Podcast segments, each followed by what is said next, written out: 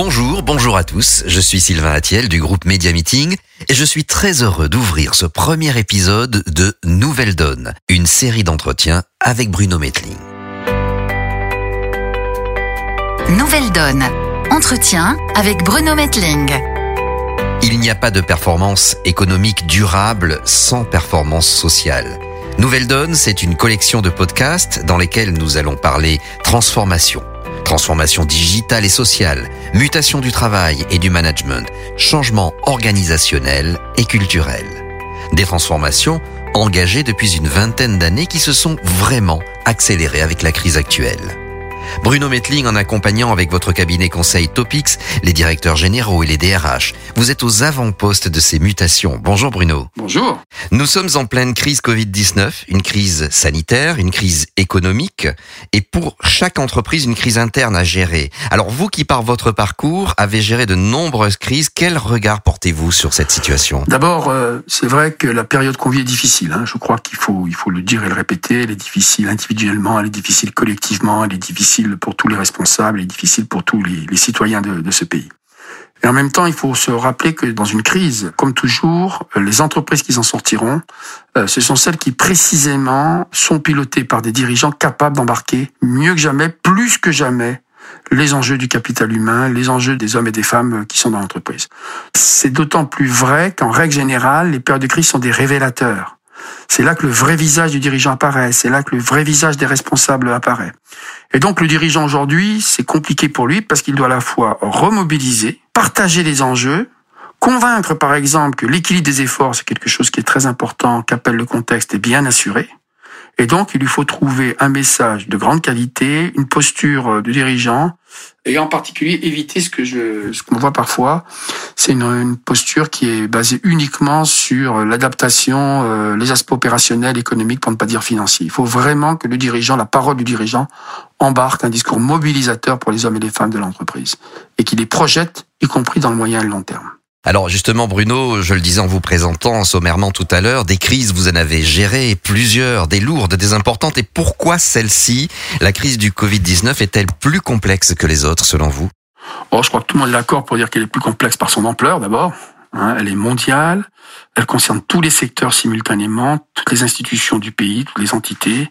Sa durée, et puis euh, son intensité, c'est-à-dire le, le, degré, j'allais dire, du déséquilibre économique qu'elle induit.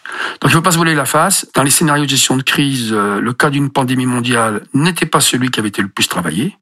Donc c'est vrai que peu d'entreprises étaient prêtes, et c'est d'autant plus admirable dans ce contexte hein, qu'il faut souligner qu'il n'y a pas eu, du point de vue de l'adaptation des entreprises à ce contexte difficile, de grosses difficultés dans la situation d'urgence. Donc moi je veux à la fois souligner, comme d'habitude, l'ampleur de cette crise, et en même temps, comme souvent dans les crises, on fait preuve d'intelligence, on fait preuve d'agilité et j'allais dire euh, d'adaptabilité. C'est les, les deux qu'il faut souligner. On est dans une situation d'un genre nouveau, travailler avec le virus, une crise qui dure. C'est vrai. Et de ce point de vue, on mesure mieux aujourd'hui que c'était le cas il y a 15 jours, hein, j'avais l'occasion de, de, le dire. On passe d'une situation compliquée qui était celle du confinement, mais qui était relativement homogène. On était secteur prioritaire, on n'était pas, on était en télétravail, on était sur site, etc. À une situation qui va devenir d'une extrême complexité. Donc la situation de sortie du confinement est une situation très très complexe. Elle est d'autant plus complexe qu'elle s'intègre dans un degré d'anxiété des collaborateurs, d'incertitude qui est immense. Toutes les études le confirment, le degré d'inquiétude des collaborateurs est tout à fait considérable. Donc ça veut dire qu'il va falloir à la fois innover socialement, trouver des organisations, trouver des modes d'organisation du travail, faire appel au volontariat, trouver des dispositifs de suivi d'alerte sanitaire, de fonctionnement des nouvelles institutions représentatives qui sont tout à fait originales, parce qu'on n'a pas une référence claire sur laquelle s'appuyer. Donc on va devoir conjuguer à la fois un niveau d'anxiété totalement inusité des collaborateurs sur un sujet majeur qui touche à la santé, pour pas dire à leur perception des risques sur leur propre vie, avec une base de référence, des modalités de réponse qui ne sont pas stabilisées. Et donc, c'est vrai que c'est extraordinairement difficile de gérer un tel niveau d'incertitude. Alors Bruno, vous faites allusion euh, aux partenaires sociaux. Euh, quel rôle vont-ils, quel rôle doivent-ils jouer selon vous? Bah, Moi d'abord, je veux, je veux insister sur la responsabilité énorme qui pèse sur leurs épaules. Le problème dans notre pays, c'est que c'est à l'occasion de chaque crise qu'on redécouvre l'extrême importance, euh, l'extrême enjeu d'un climat social de qualité. Parce que euh, même s'ils sont de moins en moins nombreux, les salariés à adhérer au syndicat, on oublie quelque chose de tout à fait fondamental dans le dialogue social, c'est que les salariés font toujours confiance à leurs représentants, ils le montrent à travers le niveau de participation aux élections, pour dégager des solutions équilibrées dans la défense de leurs intérêts face à ceux d'entreprise. Or, on a tendance à oublier que cette recherche d'équilibre, c'est la condition sine qua non d'un climat social satisfaisant. Dans cette crise, ce que je décris à l'instant se met évidemment à une puissance incroyable, parce qu'il s'agit pour les organisations syndicales de trouver un équilibre, non pas sur un niveau de rémunération, non pas, et puis les contraintes de l'entreprise. Il s'agit de définir un équilibre dans cette crise entre la protection des salariés et la contrainte de reprise de la production. Et du point de vue par rapport à l'anxiété des salariés que je décrivais tout à l'heure, la position des organisations syndicales sera déterminante.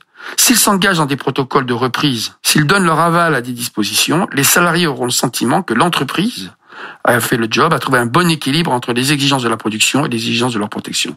Si à l'inverse, des tensions sociales apparaissent, des blocages ont cours, l'anxiété des collaborateurs dont je parlais tout à l'heure sera augmentée, j'allais dire, leurs représentants n'ayant pas pu s'engager sur une solution équilibrée. Ils ont une part de responsabilité, Bruno. Alors c'est là qu'il y a une responsabilité importante qui pèse sur eux. Comme d'habitude dans notre pays, hein, on a deux situations assez contrastées. On a d'un côté un certain nombre de syndicats, CGT en tout cas au niveau euh, confédéral et sud, qui sont tentés dans une surenchère hein, euh, consistant à dire nos vies valent mieux que leurs profits et donc à prendre des postures de blocage. On a vu plusieurs recours divers au nom de la santé des salariés. Et puis d'autres, tout en évidemment étant extrêmement attentives, extrêmement engagées dans la défense des salariés, tels que CFDT, CFTC, n'ont pas hésité, à la veille du 1er mai, à signer aux côtés du MEDEF, ça ne s'était jamais vu dans une période comme celle-ci, à la veille du MEDEF, à signer une déclaration commune qui souligne l'importance primordiale de la reprise du travail dans le respect de la protection des salariés. Ce n'était jamais arrivé dans notre pays. Ça montre bien ce que certaines organisations syndicales ont perçu des enjeux de la situation qu'on a vécue. Bruno Metling, je sais que vous tenez à cette étiquette. Vous êtes un vrai réformateur. Alors, comment on s'y prend en mai 2020 pour mobiliser quels sont les, les grands leviers? C'est vrai que la crise est un accélérateur de changement et un catalyseur d'intelligence collective.